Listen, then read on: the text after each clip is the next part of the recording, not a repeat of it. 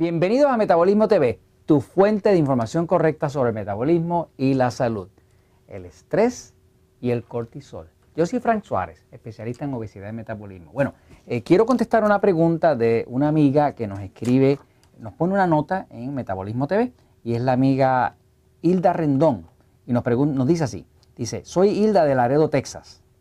Gracias Hilda por, por ver Metabolismo TV. Eh, dice, en muchos episodios usted habla de que el metabolismo excitado produce cortisol. Eso es verdad. Dice, yo creo que a mí me pasa eso y quisiera saber si algún tratamiento, tal vez de eso que usted vende, o no sé si me pudiera recomendar para contrarrestar los estragos del cortisol. Bueno, vamos a hablar un poquitito del cortisol. Fíjense, el estrés engorda. Eso es uno de los capítulos del libro El Poder del Metabolismo. Está comprobado que si usted tiene estrés, usted va a engordar. Y de hecho, donde más va a engordar es en el abdomen, es en la barriga. Ahora, hay formas de reducir esa hormona cortisol, que es la que hace que la barriga crezca, eh, y también es una hormona que también da hambre, da deseos de comer dulce. O sea que el cortisol hace esas dos cosas, ¿no? Hay un producto que nosotros utilizamos, que de hecho se consigue en Estados Unidos y próximamente en México, que se llama Stress Defender. ¿eh?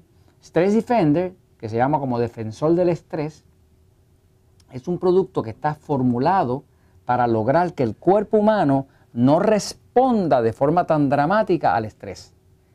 Esto no sirve después de que el estrés ya está formado. Digamos, una persona pasa un mal rato, se trepa los niveles de cortisol, va a empezar a engordar y le va a dar hambre.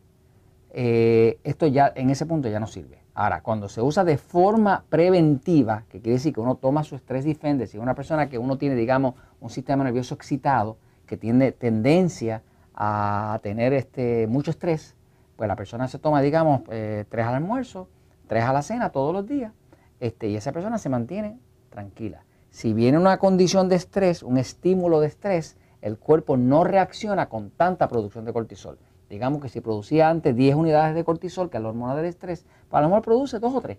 Este, y la persona se siente más tranquila, más calmada, más tolerante, las cosas como que le resbalan un poco. Esto no da sueño, pero controla la producción excesiva de cortisol. Esa es la forma en que esto funciona. Ahora, no teniendo el producto, hay otras cosas que se pueden mirar para reducir el tema del cortisol. Lo voy a explicar un poquitito en la pizarra para que aquellas personas que no entienden bien el tema del cortisol, aunque si usted busca en Metabolismo TV y busca en el área de los temas anteriores, de episodios anteriores, y busca el tema cortisol, le va a salir varios episodios hablando sobre el cortisol. Pero quiero explicarle para beneficio de esas otras personas que lo estén viendo y que no estén muy claros en cuanto al cortisol. Fíjense, mire, el cuerpo humano, ¿verdad? Tiene dos riñones. Nosotros tenemos aquí dos riñones, ¿no? Ahora, arriba de cada riñón hay una glándula que es como del tamaño de una almendra, es así, ¿no? Eh, y esa glándula se llama adrenal, la adrenal. Y se llama la adrenal porque produce adrenalina. La adrenalina es una hormona de pelear o correr. Cuando uno tiene coraje o cuando hay una emergencia, lo que se dispara es la adrenalina. Ahora, esa glándula también produce cortisol. El nombre del cortisol en español es glucocorticosteroide, es un nombre muy difícil, por lo tanto nosotros usamos en el libro El poder del metabolismo, tanto el de Latinoamérica como el de Puerto Rico, el normal de Estados Unidos, pues se usa la palabra cortisol con una palabra del inglés, pero es más fácil de entender, ¿no? Pues eh, cortisol es una hormona de estrés, o sea, cortisol es igual a estrés, es una respuesta de estrés del cuerpo. El cortisol hace dos cosas.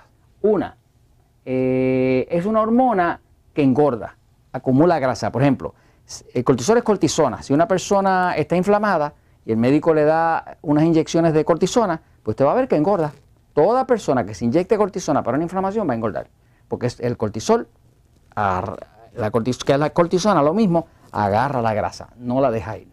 Eh, lo otro que hace el cortisol es que como el cortisol es una hormona de estrés, pues aquí en el lado derecho nosotros tenemos el hígado.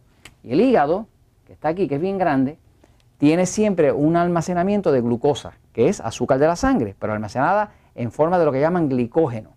Pues cuando hay estrés, el cortisol hace dos cosas. Primero acumula grasa y lo otro que hace el cortisol es que le da una señal al hígado de que hay una emergencia. Y el hígado en respuesta dispara hacia afuera la glucosa, que no es otra cosa que el azúcar en la sangre. La razón por la cual un diabético pasa un susto y le sube el azúcar es por eso mismo, porque pasa un susto, el cuerpo produce cortisol, el cortisol le dice al hígado, eh, saca la glucosa que hay una emergencia y sube el azúcar.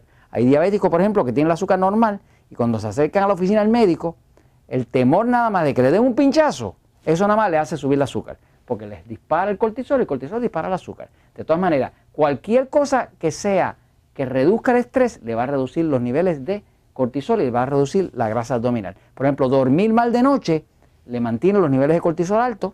Los excitados tienen que tener mucho cuidado y si hace la dieta del excitado, que es eh, cero grasa, baja en sal, eh, carne blanca, muchos vegetales, mucha ensalada, usted empieza a dormir mejor. Automáticamente se reducen los niveles de cortisol y se le reduce la barriga también. Y esto se lo comentamos porque la verdad siempre triunfa.